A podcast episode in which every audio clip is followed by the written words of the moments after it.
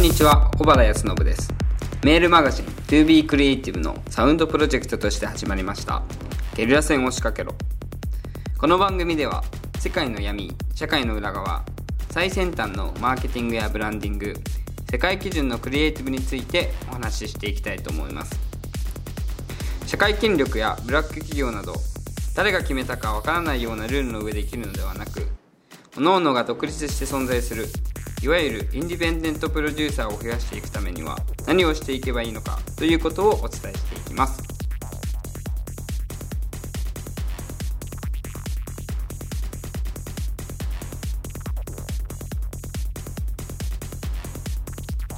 こんばんは小原康信です。本日はゲリラ戦を仕掛けろ第9回ということで自分のストーリーを作れというテーマでお伝えしていきたいと思います。えっとですね、今日はですね、あの、西成の炊き出しがあって、めちゃくちゃ朝早く起きて、えー、このポッドキャストを撮っているんですけれども、まあ、ホームレスの人たちに向けてね、えー、ホームレス500人の人たちに向けて、お蕎麦と、といなり寿司を振り回うという、えー、大阪の西成区で振る舞うんですけれども、まあ、なんでね、そんなことやろうと思ったかっていうと、まあ、日本一貧しいあの町場所っていうふうに西成区っていうふうには言われていてで有名なところで行くと三角公園というところだったりとか、まあ、そこでね、えーと、ネット回りしているホームレスの人だったりとか、まあ、日本最大のシェルターがあって、えー、そこでねそこには毎回5000人ぐらいが泊まる1000人だったかな1000人ぐらいが泊まるらしいんですけれども、まあ、そこで、えーとまあ、炊き出しをして、まあ、あのいろんな、ね、価値観に触れていけたらいいなというふうに思って企画させてもらってるんですけど大体今で50人ぐらいの人たちが集まってきて、まあ、見ず知らずの人たちなんですけれども、まあ、ホームレスに対するチャリティーということで、えー、50人ぐらいの人が集まってくれてでいろいろ手伝ってもらってで、えー、本日の10時から準備開始して12時ぐらいからあの、えーとホームレスの方々にお蕎麦といなり寿司を、えー、配っていけたらいいなっていうふうに思っております。で、これが配信される頃には多分もう終わってる頃なので、そこら辺もね、Facebook、僕の Facebook だったりとかを見てもらって、えー、まあ、どういうことが行われていたのかとか、まあ、その参加者の声であったりとか、どういう価値観、どういうものがね、繰り広げられていったのかっていうのを、まあ、見ていただければいいかなっていうふうに思います。で、まあそういう、なんでそんなことしてるのかっていうことなんですけれども、まあ、さっき言ったね、自分のストーリーを作れっていう話で、えっ、ー、と、この前ですね、すごいいい話を聞いたなと思ったのが、えっ、ー、と、ワンオクロックっていう、えー、日本のね、ロックバンドがあると思うんですけれども、まあ若者にはかなり有名だと思うんですけれども、そのワンオクロックの、えー、ライブで横浜の、えー、アリーナでやったんですけど、あ横浜アリーナでやったんですけど、その時に、その前座そのワンオクロックが演奏する前にミスチルのですね演奏があったんですよね。でミスチルのライブがあってその後にワンオクロックのライブがあったんですけれどもそのミスチルがワンオクロックの、ね、前に演奏するっていうのもだけでもすごいんですけどそこにすごいストーリー性があってもともとワンクロックって、えー、5人でやってたバンドなんですけど1人がねあの外国人のハーフの人が1人がメンバーがまあその、えー、レイプ事件というか起こしてしまってえっ、ー、とワンオクロック自体がね解散になるっていう危機まで、えー、と追い込まれてしまったんですけれどもまあそのそんな中でですねそのメンバー今残ってるメンバー4人があのカラオケルームに行って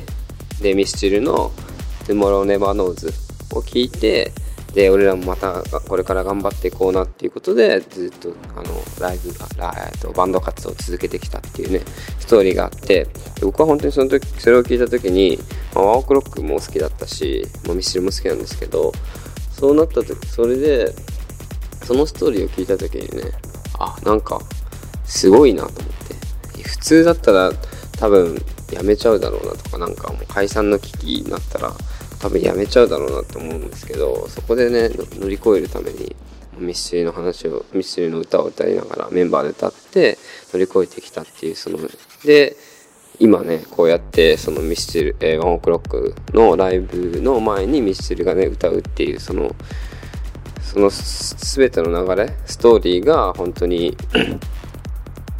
あの、感動的だったんですよね。で、まあ、そういう、まあ、本当に人間ってストーリーがとっても好きで、そういうストーリーに魅了されてしまうんですけれども、まあ、あの多分、ご自身の中にも困難なことだったりとか、過去のトラウマだったりとか、すごいあると思うんですけど、僕はそれをね、え、ー、と、まあ、うまく利用するではないんですけど、それも、え、ー、と、受け入れてあげて、えー自分のね、一歩にしていくっていうことができたら人生って本当に良くなるんじゃないかなと思っていて、ハリウッド映画とかよく見てると、あの、わかると思うんですけど、あの、ハリウッド映画のパターンって大体同じなんですよ。それって、それを紐解いて神話の法則っていう法則があるぐらい、ハリウッド映画っていうのは、まあ普通の平凡の主人公がいて、で、えー、その師匠みたいな人に出会って、で普段の生活から冒険にいざなわれて師匠によっていざなわれて戦っていくんだけど敵が強すぎて一度は負けてでもトレーニングをしてでその最終的にラスボスを倒すっていう、まあ、そういう流れがあってそれで帰還してくるっていう流れがあるんですけど、まあ、それをね神話の法則って言ったりとかするんですけど本当に、まあ、皆さん映画好きだと思うんですけどそのそういったストーリーに、まあ、人間って魅了されるのでなのでじゃあ、えー、これからね人生を生きていく中で自分のストーリーを作っていきましょうっていう話なんですよね。さっき言ったワンクロックの話でもあるし、まあ、ハリウッド映画の話でもあるんですけどそういったね自分のストーリーをどんどんどんどん作っていくと、まあ、人っていうのは魅了されてであなたのファンになって、えー人がついてくるって形になるので、なので、まずは自分のストーリーを作りましょう。ただ自分のストーリーを作るときに、まあ、平凡の自分でもいいんですけど、まあ、ハリウッドスターのね、ハリウッドの映画のみたいにね、主人公みたいに、何らかの冒険をしたりだとか、それで打ち負け負けら負けちゃったりとかして、で、でもそれでも戦い続けて、で、最終的に、まあね、ボスを倒すっていうね、その流れをね、まあ、自分の中の、自分の人生の中のストーリーとして作れれば、かなりいいいい人生を歩めるんじゃないかなっていうふうに思いますので、ぜひ皆さんもね、このポッドキャストを参考にしていただいて、まあ、これからね、今、今自分は平凡だってことは、あの、すごいチャンスなので、その平凡を、えー、冒険して、でもやっぱり負けて、でもまた戦って勝っていくっていうようなストーリーをね、ぜひ作っていただきたいなっていうふうに思います。はい。ということで本日のスポットキャストはここら辺で終わりして、えー、まあ、西成区のね、あの、やつとかも僕の Facebook 見ていただければ、あの、配信とかしてると思いますので、そちらもぜひご覧になっていただければなというふうに思います。それではまた来週お会いしましょう。